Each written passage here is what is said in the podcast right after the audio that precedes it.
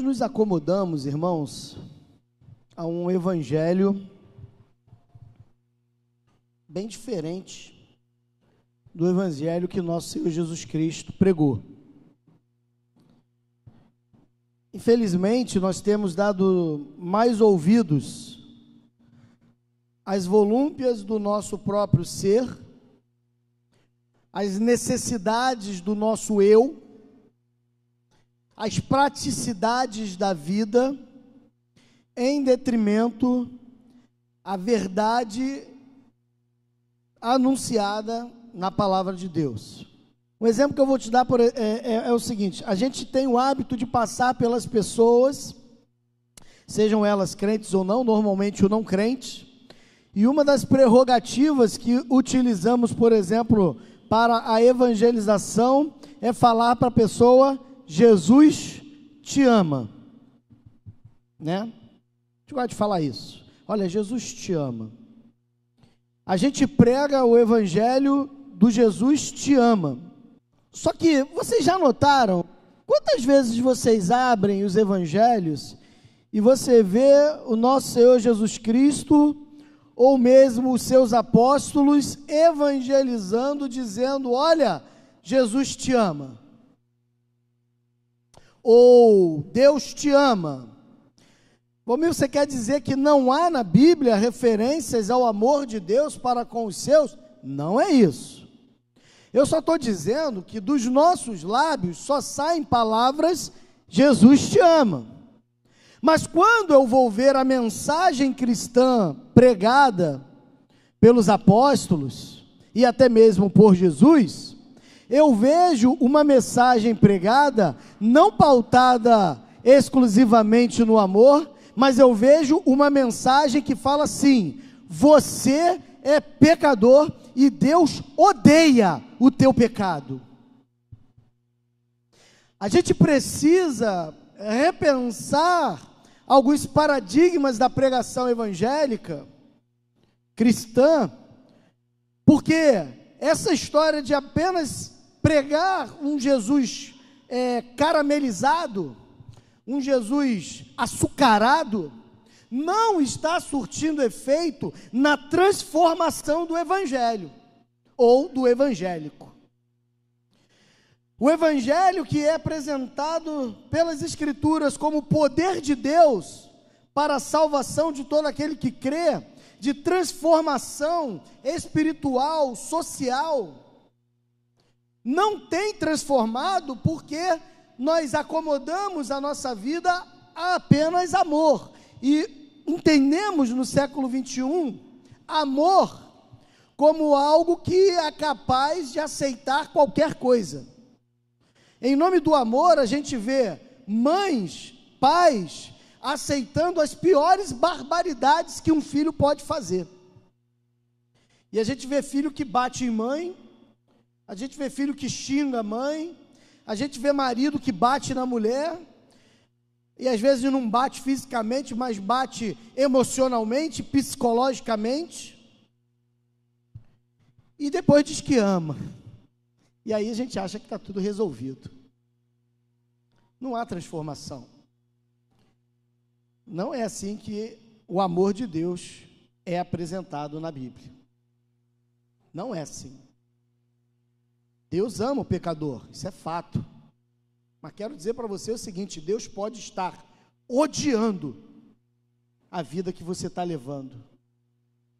Deus pode estar enojado da vida que você está levando. Deus pode estar abominando a vida que você está levando.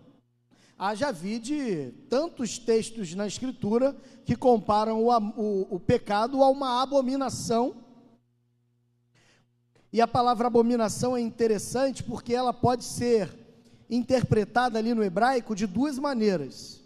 Pode ser a abominação no sentido ritualístico religioso de, de alguém que faz alguma coisa que a sua divindade não aceita, mas também pode ser entendida como algo que provoca nojo na divindade. Então, a abominação pode talvez simbolizar que Deus esteja enojado da prática que você está fazendo, ou seja, de você, porque não dá para separar a prática de quem pratica. Não dá.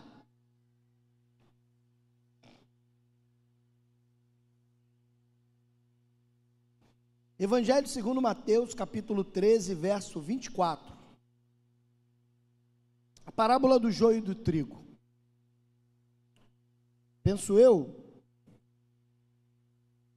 que se faz necessário um tema para a nossa reflexão. E se eu tiver que dar um tema a essa reflexão, eu diria um inferno preparado para os cristãos.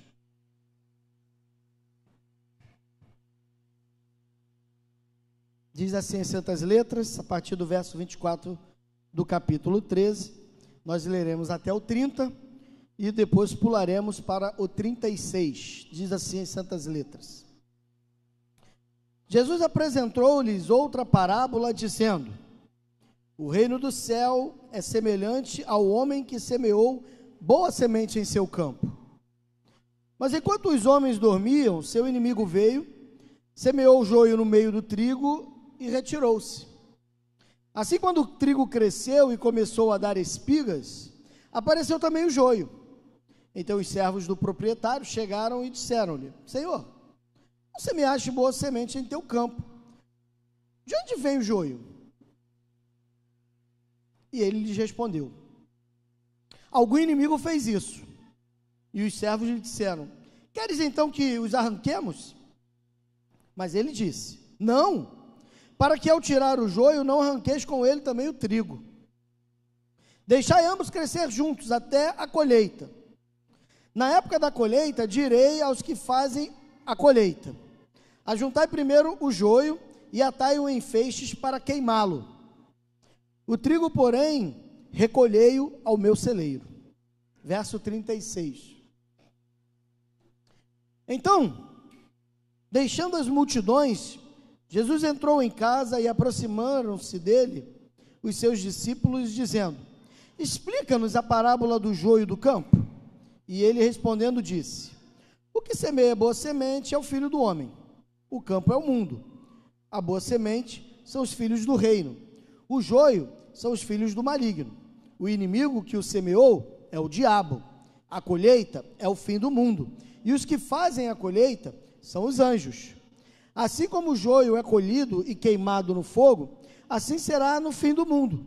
O filho do homem enviará seus anjos, e eles ajuntarão do seu, no seu reino tudo que serve de tropeço e os que praticam o mal, e os lançarão na fornalha de fogo. Ali haverá choro e ranger de dentes. Então os justos resplandecerão como o sol no reino de seu Pai. Quem tem ouvidos, ouça. Senhor, que tenhamos ouvido nesta noite para ouvir. Que não venhamos agravá-los, tapá-los, que a nossa mente maligna não venha fugir desse lugar para pensamentos longevos, mas que a nossa mente esteja cativa ao ouvir a tua voz nesta noite. E que ouvindo, ó Pai, a tua voz, rendamo-nos ante os teus pés. É a minha oração em nome de Jesus. Amém.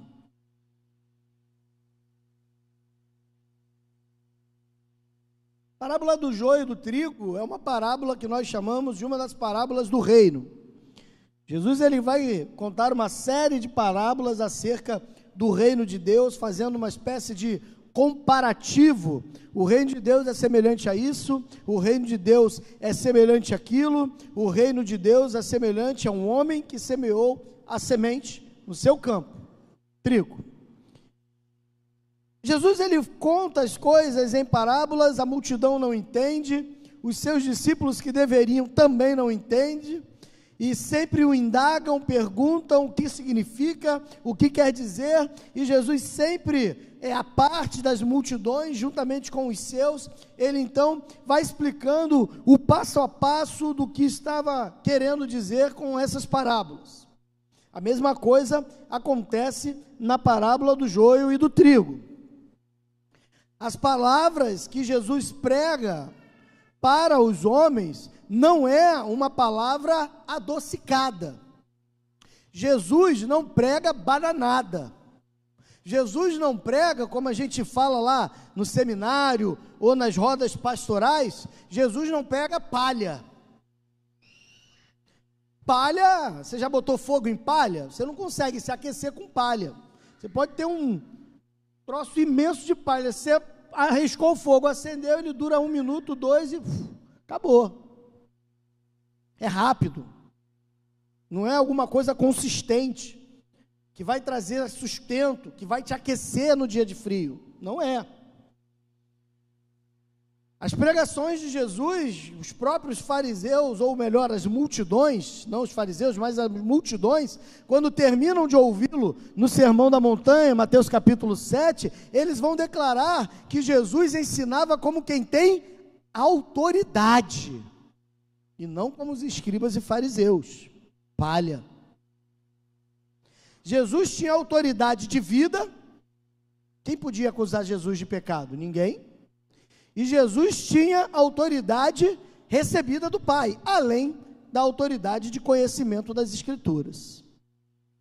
Então, meu irmão, nós não podemos ficar o tempo inteiro no púlpito acreditando ou desenvolvendo uma exposição bíblica que venha massagear o teu ego, o teu intelecto, que venha de alguma maneira é, é, te dar força para o amanhã, no sentido é, é, de autoajuda. Eu não posso fazer isso. Eu estaria enganando você e me enganando.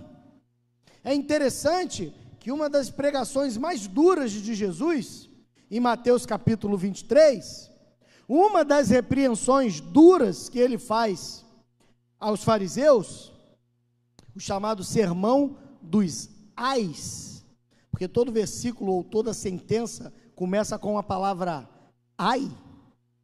Ele vai dizer assim: ai de vós, escribas e fariseus hipócritas, porque vocês percorrem terra e mar para fazer um prosélito, um convertido. E quando vocês conseguem, vocês tornam ele duas vezes mais filhos do inferno do que eles eram antes. Porque antes, irmãos, ele vivia uma mentira. Agora, convertido ao farisaísmo, ele passa a acreditar que vive uma verdade, mas ele está mais enfiado em outra mentira. Então ele se torna duas vezes mais filho do inferno do que antes. Me parece que muitas igrejas evangélicas, muitos pastores, têm que ouvir um sermão de Jesus em Mateus 23. Porque pregam um evangelho tão mentiroso que leva o pecador e o cristão a se arrependerem, não para a vida, mas se arrependem de não terem feito alguma coisa para a sua vida humana, material, coisa desse tipo. Ou seja, pregam um sermão de autoajuda, de autoafirmação, de que vai dar certo, de que você pode tudo e coisas desse tipo. Mas a pregação bíblica expõe você. A pregação bíblica expõe a mim. Os grandes homens que nós reverenciamos das Escrituras foram homens mais pecadores que nós, talvez. Por exemplo, Davi. Eu às vezes fico pensando, vocês já falei aqui para os irmãos, Davi é um dos homens que eu mais admiro nas escrituras, já falei que depois de Jesus eu vou procurar o Davi lá, quero bater papo com o Davi. Mas a despeito disso, eu não teria coragem, pelo menos pensando aqui friamente, de trair o meu amigo, porque Urias era amigo de Davi, de trair o meu amigo, ficar com a mulher dele e ainda mandar matar ele. Davi fez. O grande apóstolo Paulo, ele mesmo dizia que dos pecadores ele era o maior, inclusive porque perseguiu a igreja de Jesus. Eu nunca persegui a igreja de Jesus. Quando nós lemos os grandes heróis bíblicos, nós percebemos que o caráter deles era tão ruim quanto o nosso. Mas a pregação deles era uma pregação confrontativa. Era uma pregação que expunha o pecado e o pecador. Essa historinha que Jesus te ama fica massageando o ego de um coração carente e que não entende que precisa ser mudado e transformado pelo poder de Deus. Então Jesus é amor, eu me sento, vivo a vida do jeito que eu quiser, porque Ele me ama. E se Ele me ama, eu posso fazer o que eu quero, porque a perspectiva de amor no século 21 é uma perspectiva de que eu posso fazer qualquer coisa, porque Ele me ama.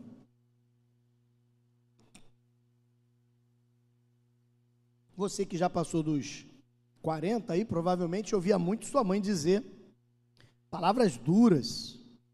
Quantas vezes eu ouvi a minha mãe dizer: "Ah, se um filho deu, se um filho meu faz, fala desse jeito comigo, ele não ia ter dente mais para para contar a história". Eu cansei de ouvir isso. E não só de ouvir, mas às vezes a boca sangrava. Hoje, se fizer isso, o teu filho chama o conselho tutelar e você pode ir preso. Mas a minha mãe me ama.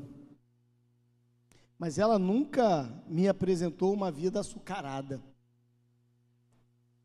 A parábola do joio e do trigo é uma demonstração clara de que a pregação evangélica, ela precisa mostrar a verdade, porque dentro da igreja é o local onde a gente prega para o crente, não para o não crente.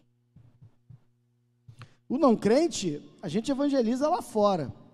Aqui eu falo para você que é crente, porque a parábola do joio e do trigo mostra que esse homem ou Jesus que semeou boa semente no seu campo, na sua igreja, veio alguém, o inimigo, e semeou uma semente ruim, de joio, mas que também cresceu, e que cresceu junto com o trigo. Ou seja, o que estava acontecendo nesse texto aqui é que havia o crescimento de duas espécies de plantas diferentes, uma boa e uma ruim, no mesmo lugar. Entenda uma coisa: dentro da igreja tem salvo e tem perdido. E é por isso que eu chamei esse texto, ou melhor, essa pregação, de um inferno para, entre aspas, cristãos. Porque todo aquele, não é todo aquele que vai dizer Senhor, Senhor que entrará. Jesus deixa muito claro que naquele dia muitos dirão em seu nome. Tem muita gente na igreja achando que é crente, vivendo até às vezes uma vida parecida com crente, tendo até às vezes atitudes de crente, mas está perdido. Não sou eu que estou dizendo, a Jesus. Muitos naquele dia me dirão: Senhor, Senhor. E o grande detalhe é que a expressão de uso das pessoas que lhe dirão Senhor, Senhor, é uma expressão de pessoas que entendiam que o fruto do seu trabalho lhes proporcionaria salvação. Em teu nome nós fizemos isso, fizemos aquilo e fizemos aquilo outro. Vocês não entenderam nada do que é evangelho. É isso que Jesus diz. Eu nunca conheci vocês. Eu nunca conheci vocês. Vir à igreja, ter atitudes cristãs e fazer ação cristã não vai colocar ninguém no céu. É joio, muitas vezes. Não sei se você já teve o privilégio de ver joio e de ver trigo. Você botar lá no YouTube, tem um camarada que faz uma comparação linda. Ele pega o trigo, ele pega o joio e mostra a diferença. O trigo tem semente. O trigo você bate o trigo, né? Eles chamam de malhar o trigo. Você bate o trigo para que aquela palha quebre e produza ou saia de dentro daquela palha a semente. Você só vai crescer em Cristo no dia que você apanhar de Cristo. Enquanto Jesus não bater você, enquanto Jesus não amassar você, não sai semente daí, meu irmão. Não sai semente daí. É interessante que as alusões que as Escrituras fazem do fruto do crente são normalmente alusões de coisas que precisam ser danificadas para produzirem algo de bom. Por exemplo, às vezes nós falamos do óleo, do azeite. do azeite da unção, do óleo da unção. Como é que se extrai o azeite do óleo da unção? Prensando a azeitona. Você só extrai o azeite depois de apertar a azeitona, de comprimir a azeitona. E quanto mais você aperta, melhor é o azeite. Às vezes você vê lá azeite extra virgem de primeira prensa, ou seja, é aquele mais aguçado, que teve aquela pressão toda, acabou, acabou. Ele não amassa de novo, porque ali já é um rescaldo. Ele só dá uma apertada para extrair o melhor. Uma outra expressão é a Bíblia coloca lá em, se não me falha a memória, Ezequiel 3. Não sei se eu estou se eu equivocado, acho que é 3,18. A memória está tá, tá falhando às vezes. Quando ele dá aquele exemplo do oleiro e do vaso. Quando o vaso não está de acordo com o que o oleiro fez, o que, que o oleiro faz? Ele amassa ele tira a forma daquele vaso para fazer de novo. Jesus aqui fala do trigo e do joio. O joio, você pegar o joio e o trigo, ele parece, eles são parecidos. Por isso Jesus fala: não arranca, porque se arrancar o joio agora, você pode sem querer arrancar um trigo junto. É difícil, irmão, chegar aqui e apontar o dedo e falar: você é, você não é, você é, você não é, você é, você não é. Não cabe a mim fazer isso. Não sou eu que vou fazer isso. Mas entenda que Jesus está malhando a gente. Ele está batendo, ele está amassando. Tem gente que está produzindo semente, tem gente que está dando semente. O trigo está saindo dessa malha. Tem gente que só tem palha. É o trigo, é o, é o joio. Só tem malha ali. Não tem consistência não tem profundidade, não tem raiz. Jesus continua e ele diz que ele pede ou manda, na verdade, que aqueles homens, depois, naquele grande dia, ele fala que, para aqueles homens que os anjos dele iriam separar um dos outros. E a partir dessa separação, eles seriam atados em feixes, em amarrações. E essas amarrações, umas seguiriam para o lar celestial e outras seguiriam para o fogo. Cristianismo que não produz, cristianismo que não é do Cristo, cristianismo religioso não produz vida, produz morte. Não adianta parecer com trigo, não adianta estar no celeiro, se não é trigo. Vai ser atado em feixes.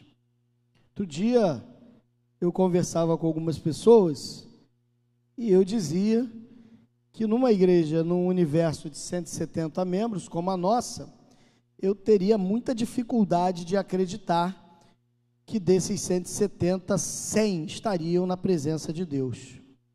Escandalizei a muitos, mas confesso que assim penso. Percebo que o evangelho ao qual nos referimos é um evangelho que não produz ou não evidencia as obras que a palavra de Deus evidenciam. Os comparativos feitos não mostram a verdade escriturística da palavra. A gente está mais preocupado com adeptos da fé do que crentes transformados. Eu converso sempre com pessoas, né? E eu me lembro de uma em específico já há muitos anos atrás, e que veio conversar comigo, e eu confesso que, não querendo me passar como Jesus, mas eu me lembro sempre da parábola, ou, perdão, de quando Jesus se encontra, com, se encontra com aquele jovem rico e ele começa a conversa dizendo: Bom mestre, meio que bajulando Jesus, o que eu devo fazer para herdar a vida eterna? Porque aquela pessoa que veio conversar comigo, né, muitos anos atrás, né, ela veio conversar comigo e me pergunta assim: Valmir, eu gosto muito da sua pregação. É muito bom ouvir você. E aí parece que joga a bola para o alto, né? parece o levantador do vôlei que joga a bola para o alto para alguém vir cortar. Foi bem, bem isso. E ela falou: Eu queria ser membro aqui na igreja, queria fazer parte aqui da igreja e tal. E começamos a conversar, dialogar, né?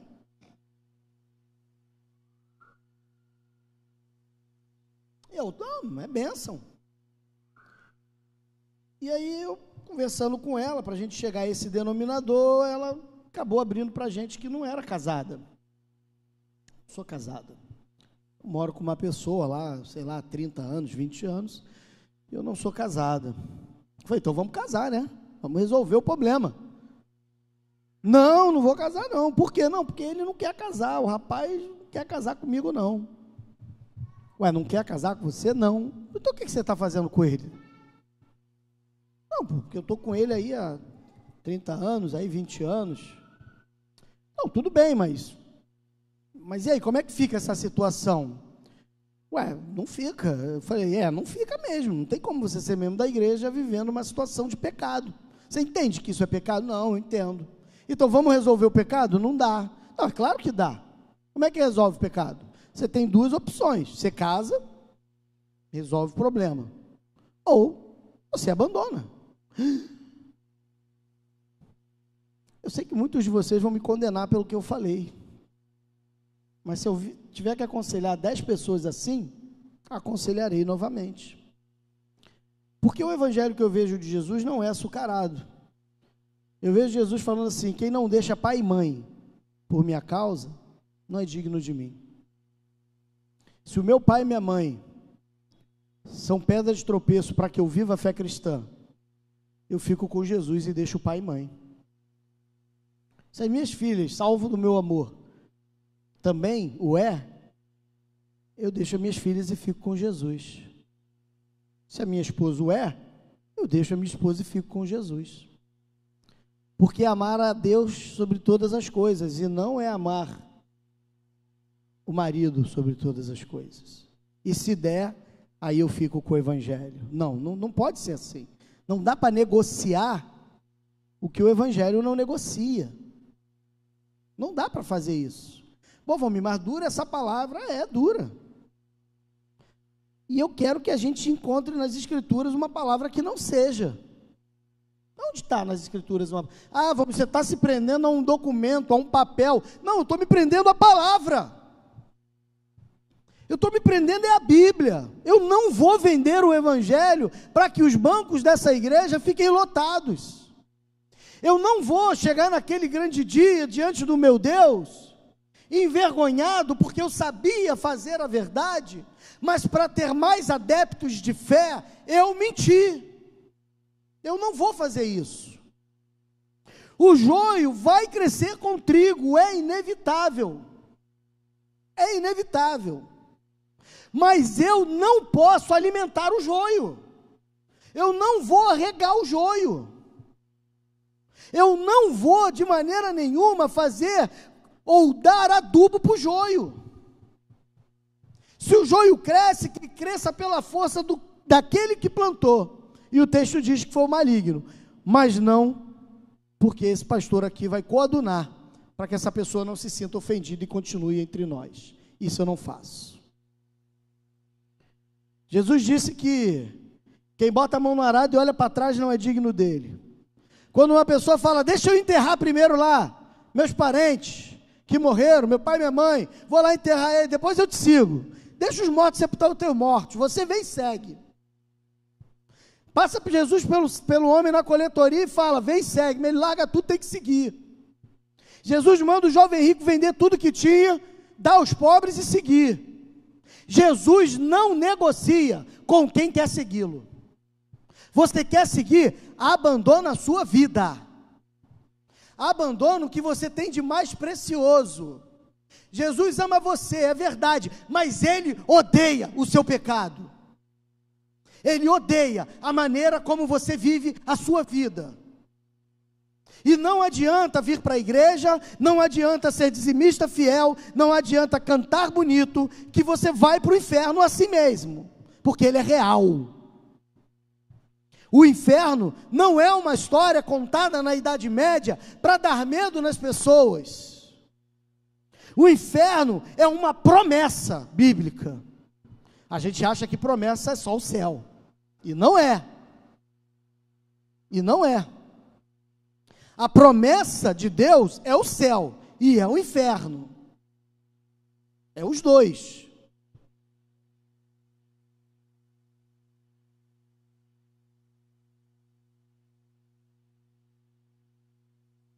Os feixes estão sendo atados. Os feixes estão sendo amarrados. Os anjos já começam a colheita do Senhor. Nós cantamos hoje aqui algumas músicas que nos remetem à volta do Senhor. Me parece que o sentimento de retorno de Jesus no coração de muitos crentes vem desvanecendo pelo amor e o glamour dessa vida. A gente está mais preocupado em nos satisfazermos como homens, realizar os nossos sonhos, do que nos preparar para a grande volta do Senhor. Cuidado. O apóstolo Paulo escrevendo aos Gálatas, ele vai falar: de Deus não se zomba. O que o homem semear, isso também ceifará. De Deus não se zomba. Está brincando de ser crente? Vai brincar no inferno também. Vai brincar no inferno também, porque Deus não vai levar, porque você levantou a mão, deu um mergulho num batistério e vem todo domingo para a igreja. Não, não vai. Não eu que sou digo, mas é a palavra, é joio. Há um inferno para cristãos. Claro que isso é uma ilustração, a palavra. Porque cristão não vai para o inferno. Mas quem pensa que é cristão vai.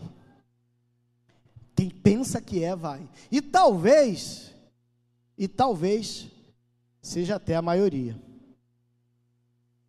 Tem uma frase de, do, do reverendo Gilbert Teis, separei aqui para gente, que eu gosto muito. Ela ficou no meu, como tipo assinatura da minha, do meu e-mail pessoal particular durante muitos anos. Troquei recentemente. Acho que estou ficando velho, irmão. Aí a letra está pequena, tem que aumentar aqui o negócio. Esse Deus, que foi expulso do céu por Karl Marx, retirado do inconsciente por Freud, banido da ciência por Darwin, assassinado por Nietzsche, transformado em um delírio por Richard Dawkins, secularizado e relativizado por cristãos pós-modernos, em breve virá, gloriosamente nas nuvens do céu, para espanto, terror e decepção dos incrédulos. Eu não acredito que Jesus vai voltar. O problema é seu ele vai. E talvez você esteja aqui nesse grupo daqueles que estarão vivendo espanto, terror e decepção. O dia do Senhor é dia de choro, pranto, desespero e lamento. O autor de Apocalipse vai dizer que naquele dia muitos dirão aos montes: cai sobre nós, cai sobre nós. A Bíblia fala que eles vão procurar a morte, mas nem a morte vai querer eles. Tamanho será o desespero daqueles que não têm a sua vida em Cristo. Quando lemos os profetas, lemos uma volta, um aparecimento de um Senhor julgador e que pune severamente o pecado com o inferno. Um Deus que ama, castiga, pune e não passa. Porque o texto sagrado diz que lá o verme nunca para de consumir. Diz que o fogo não cessa. E Jesus, o Senhor das palavras, nem ele conseguiu descrever a dureza do inferno. Quando interrogado, disse: lá é choro e ranger de dentes. Já viu ranger de dentes? Como é que é? ele não conseguia nem descrever para a gente. Ele sabia como era, mas as nossas palavras humanas limitadas não seriam suficientes para traduzir o tormento daquele lugar. Na parábolas que Jesus conta, ele vai numa delas falar que o reino dos céus é semelhante a um homem que encontrou uma pérola de grande valor e vendeu tudo. Arrendou aquele campo só por causa daquela pérola.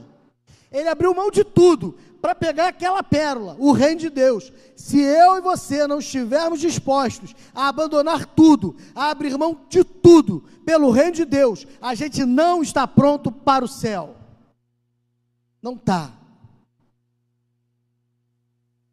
Tem muito crente vendo Deus como um realizador de sonhos. Deus não é o seu escravo. Deus não, Deus não é uma entidade para te fazer feliz. Deus não é uma entidade para realizar os propósitos que você estabeleceu para a sua vida. Não é. Não é. Eu diria até, falei, eu falei nessa semana, na quarta-feira, sobre isso. Eu diria até que se você é crente, se prepare para ser muito frustrado em muitos sonhos que você tem. Porque Deus frustra muitos sonhos. A despeito, por exemplo, de Moisés, que sonhava em entrar na terra prometida. Mas vai ler lá, Deuteronômio 39. Senhor, dar-se-ei o caso, teu servo tem achado mercê aos teus olhos e eu poder entrar nessa boa terra que mana leite e mel. Basta, Moisés. Não quero mais falar sobre isso. Você não vai entrar. Sobe o monte. Prepara Josué. Anima ele, o cara todo desanimado, porque perdeu o sonho da vida dele de conquistar a terra prometida. Deus ela fala vai animar o Josué, porque é ele que vai possuir a terra. Deus acabou com o sonho de Moisés, mas deu algo muito maior do que os sonhos de Moisés. Você quer está sonhando em conquistar o mundo? Está sonhando em fazer sucesso? Está sonhando, sei lá, com o que for? Se for da vontade de Deus, claro que vai se cumprir. Mas eu não sei qual é a vontade de Deus. E tem muita gente abrindo mão da vontade de Deus para perseguir os sonhos. Jesus termina dizendo que os ímpios serão lançados na fornalha de fogo e que lá haverá choro e ranger de dentes. De lá ninguém sai. A vida humana tem uma perspectiva básica. As mulheres de 77 anos, a vida no Brasil, 77 anos, vírgula 4, e os homens de 73 anos, vírgula 8. O homem vive menos.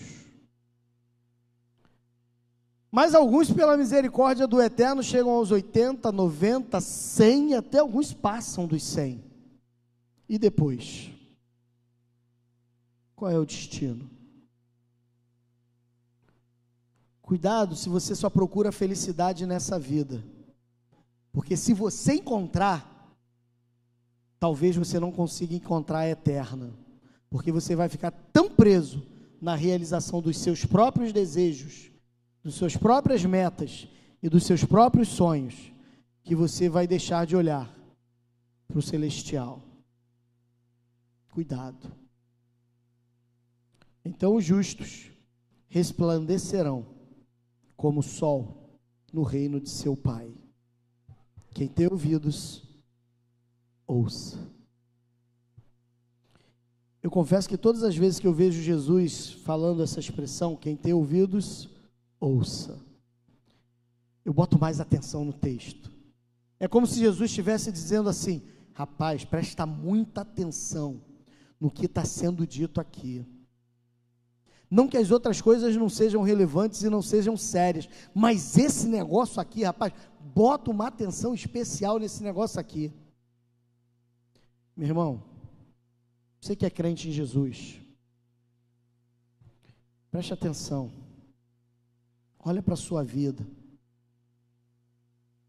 Prescruta o teu coração. Pede para Deus revelar quem você de fato é.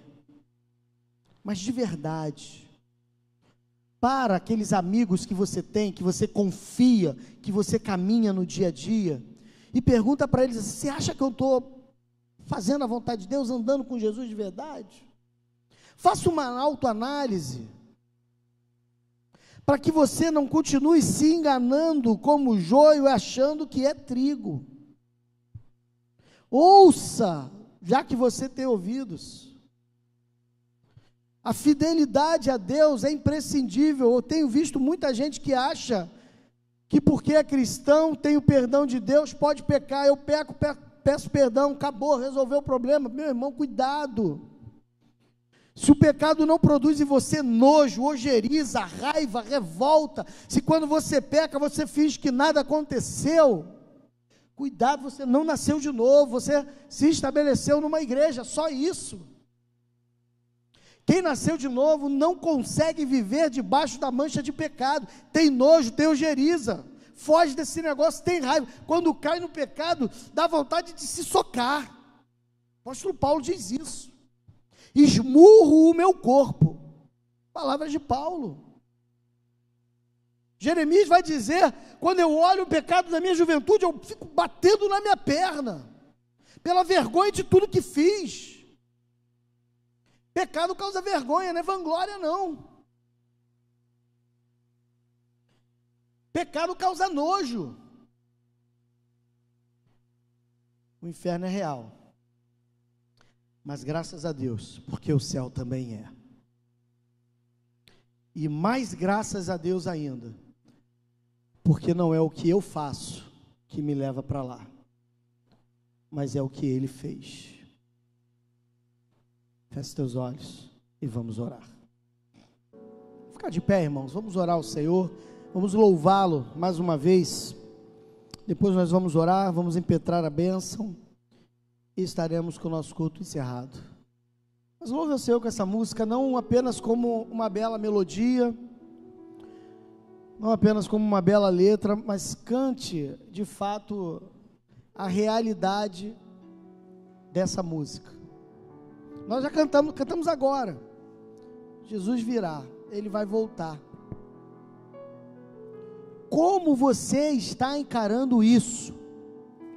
Porque você é bonzinho de coração, porque você é um homem legal, uma mulher legal, gentil, não faz nada de errado.